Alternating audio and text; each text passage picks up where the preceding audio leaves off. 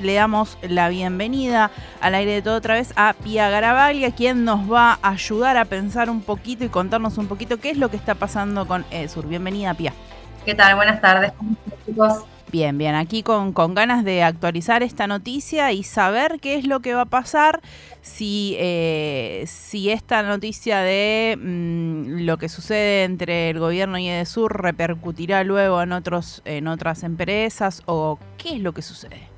Y lo que pasó primero, eh, también cabe aclarar que venimos de una sucesión de clima, o sea, olas de calor y un clima bastante atípico, ¿no? Eh, lo cual este sostenimiento de las temperaturas por encima de los 40 grados generó no uno, sino muchos, múltiples picos de uso de, energía. Eh, la semana pasada, en la cual todavía seguíamos en las temperaturas así por encima de los 40, 42 grados, eh, llegó a los 120.000 usuarios más. En realidad pasó los 120.000 usuarios afectados entre los usuarios de DESUR y de DENOR.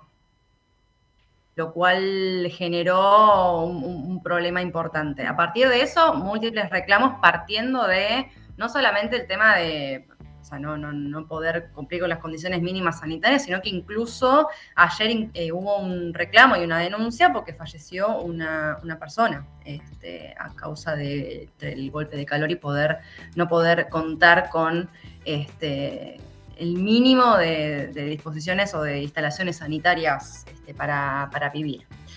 Eh, en base a esto, lo que ocurrió, eh, se hicieron varias denuncias, estuvieron considerando la intervención y finalmente eh, el ministro Sergio Massa anunció que van a hacer la intervención de, Sur, sería, mediante el ENRE, que sería el Ente Nacional Regulador de la Electricidad.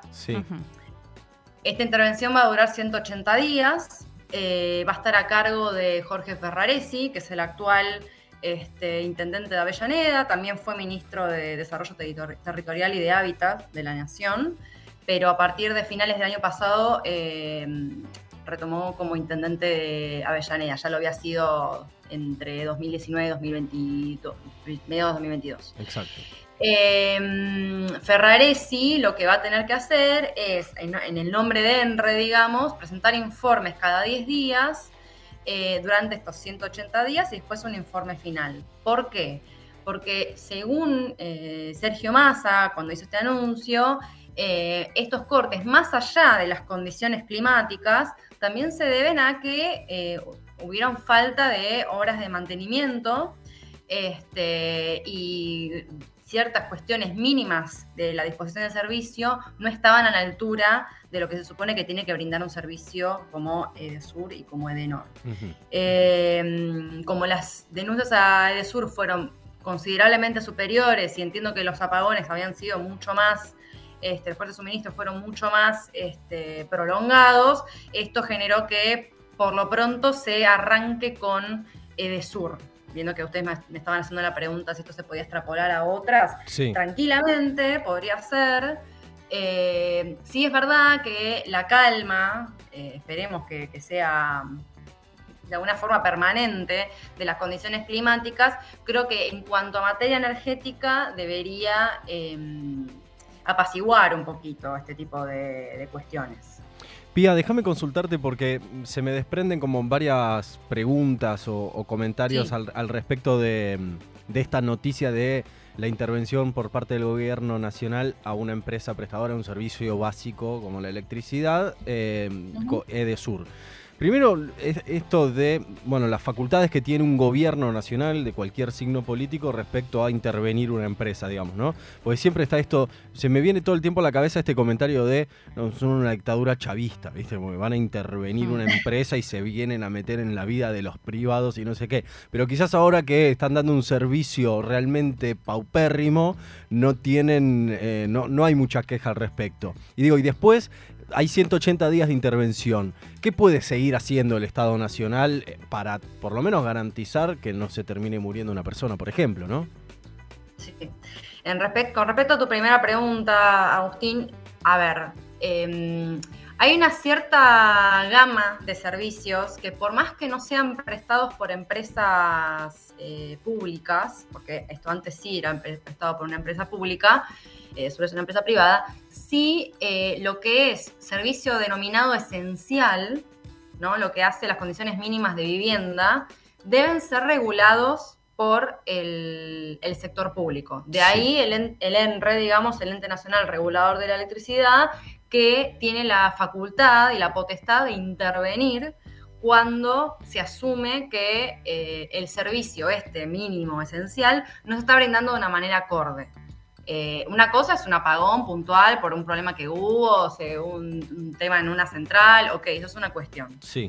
Eh, un paralelismo que se me ocurre es durante la pandemia, cuando estábamos todos en, en cuarentena, en condiciones de cuarentena, no sé si recuerdan que estuvo el debate de qué pasa con el servicio de Internet. Claro. Sí. Eh, si lo denominamos servicio público, si, porque si, em, es, verdad que está intervenido, no, pero regulado el servicio de, Internet y de telefonía móvil por la ENACOM, ¿no? que también es un ente público.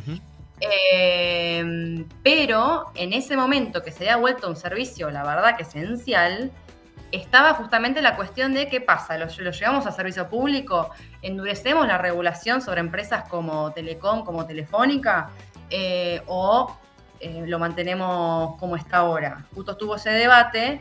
Eh, la regulación ahora sigue siendo, digamos, la, usual, pero en ese momento que parecía que no salíamos de ese estado de, cuarentena, eh, fue una cuestión que se consideró. La electricidad es una cuestión, es como el agua, el, gas, son cuestiones que si bien son empresas privadas o que tienen licitaciones, como el subte, eh, si Movi tiene un problema y no, y no está prestando el servicio a la altura, los reguladores, en este caso serían el subte, por ejemplo, es base en la ciudad, o el ENRE, acá volviendo al caso de Sur, tiene la obligación de primero chequear si fue por una cuestión puntual, si es una cuestión que les excede, digamos, a la empresa. Ahora, si es una cuestión que eh, no, puede ser por negligencia o por una falta de mantenimiento, que no, que no estén prestando servicio a la altura, ahí está la, obligación del sector público de intervenir justamente porque tiene la, la, prioridad de promover el bienestar de, la población, digamos.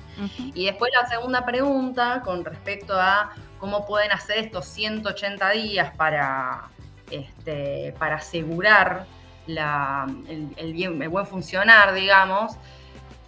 Lo, estipulado al menos es que en estos informes que salgan cada 10 días este, a cargo de, Jorge Ferraresi, lo que tienen que primero es destacarse si hay una falla fuera de lo común, ¿no? Si hay una cuestión que, eh, que, superó o, que, si fue simplemente una cuestión climática, que se asume que no, se asume que justamente cortes tan prolongados, tanta gente y en tantas zonas no debería. Entonces la idea es primero constatar eso.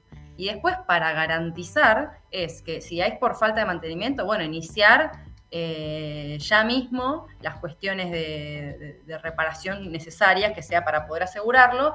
Y lo que sí eh, decidió ejecutar el, gobierno es eh, la multa en una sentencia, ¿no? Justamente darle una devolución que si bien es económica y no compensa quizás lo que se pudo haber perdido en los días que, que uno no tuvo el suministro eléctrico, sí este, como para empezar, comenzar con una compensación económica a los usuarios que estuvieron afectados.